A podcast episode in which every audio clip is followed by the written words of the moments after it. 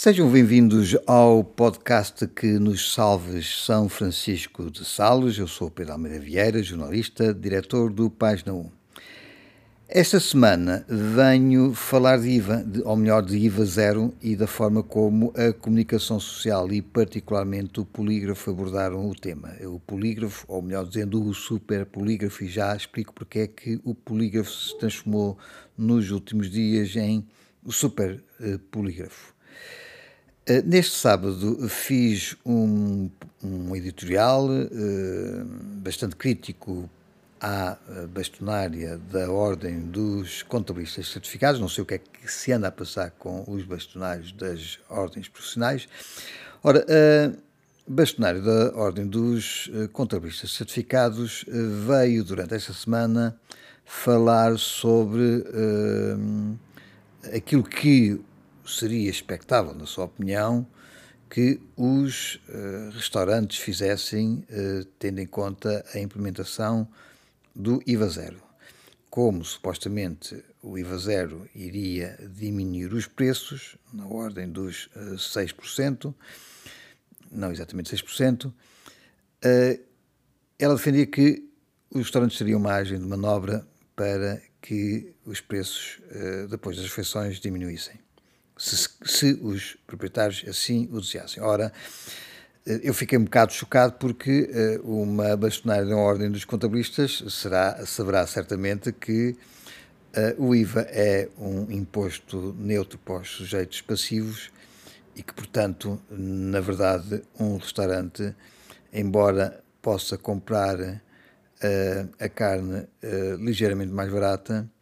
ao nível das deduções não vai poder deduzir o IVA, logo vai ter que entregar ao Estado todo o dinheiro que cobra ao cliente pelas refeições. Portanto, o saldo uh, será uh, zero, a menos que fosse um supermercado em que aí haveria alguma margem de manobra para fazer ali algumas aplicações relativamente ao dinheiro poupado versus ao prazo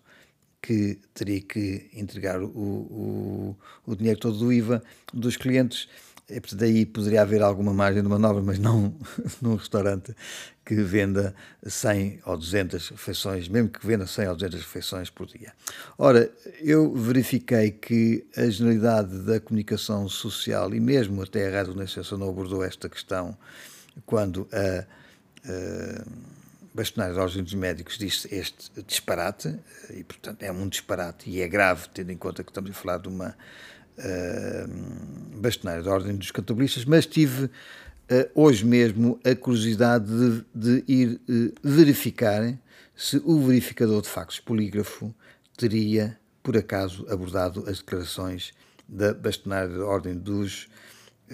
Contabilistas Certificados. E eis que verifiquei que ela não, não verificou uh, a veracidade desta afirmação da bastonária, mas que se tinha transformado nos últimos dois dias num autêntico super polígrafo, porque verifiquei que ela, que, que o polígrafo tinha ao longo dos últimos dias, em, nas últimas 14, neste momento em que estou a gravar, nas últimas 14 uh, eh, notícias, ou, ou, das 14 análises, uh, tem a ver com o IVA. Uh, e, sobretudo, com questões que eu coloco algumas dúvidas sobre se é essa a função de uh, um verificador de, de, factos. Foi, o polígrafo foi ver,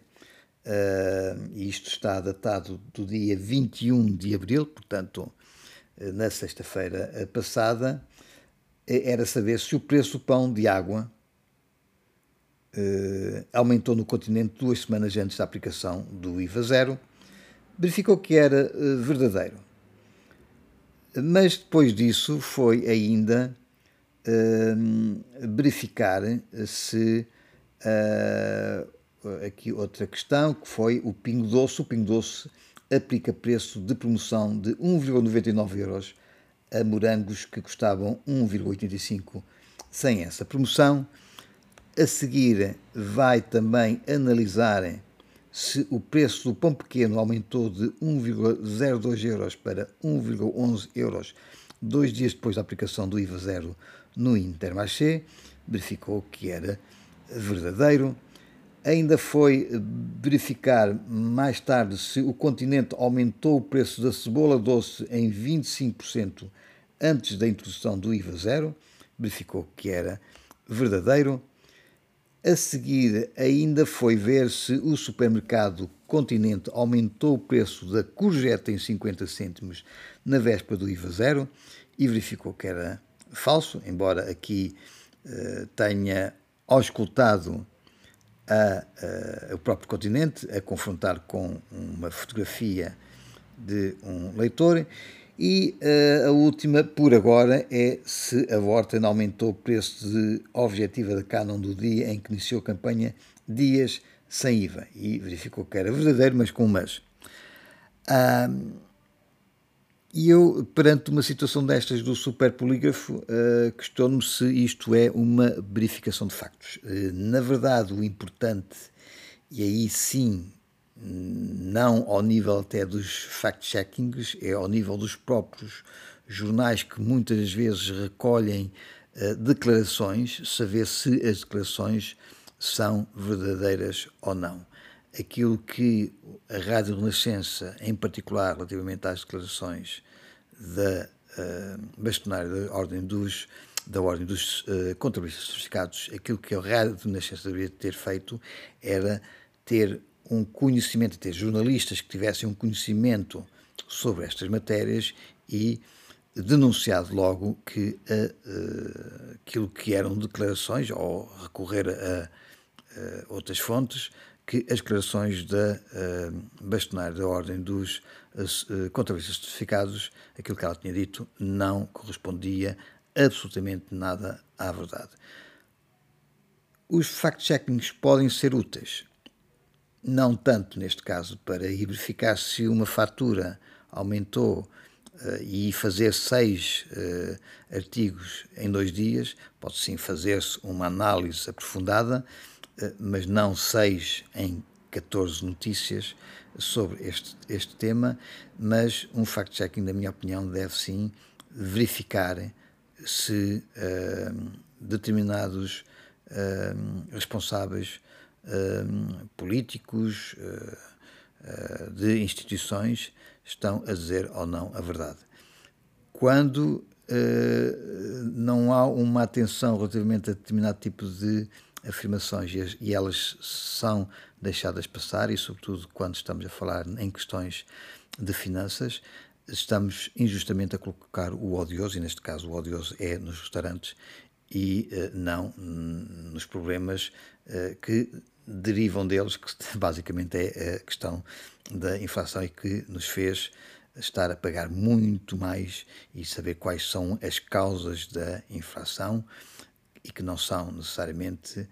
a questão da pandemia e a questão da guerra da Ucrânia, são questões mais estruturais e que têm a ver muitas vezes com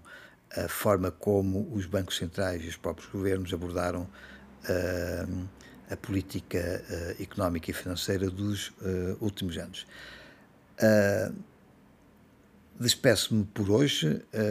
como julgo que alguns dos ouvintes já se terão apercebido, o uh, P1 Podcast, que é um projeto paralelo ao uh, Página 1, está neste momento num sistema de uh, subscrição. É um sistema de subscrição uh, temporário, porque todos os podcasts passam a estar de acesso livre, como até agora, ao fim de 10 dias. É uma forma de nós tentarmos dinamizar um projeto que necessita de uh, recursos sem que eles possam canibalizar, em certa medida, o projeto do jornal. Esperamos, eu espero pessoalmente, que os leitores entendam esta nossa opção. Nós te, queremos oferecer mais, queremos oferecer melhor, mas sem que isso possa uh, tornar uh, complicado a execução daquilo que é o, uh, o core business, digamos assim, do Página 1, que é o jornal A Investigação. É um projeto sem parcerias comerciais, sem publicidade, queremos mantê-lo assim e queremos manter, sobretudo, o jornal de acesso livre para termos o jornal de acesso livre sem publicidade e sem parcerias comerciais, temos que fazer com que todos os outros projetos que possam nascer tenham uma sustentabilidade e uma autonomia financeira, até porque só assim é que o, o jornalismo pode e os jornalistas podem ser verdadeiramente independentes.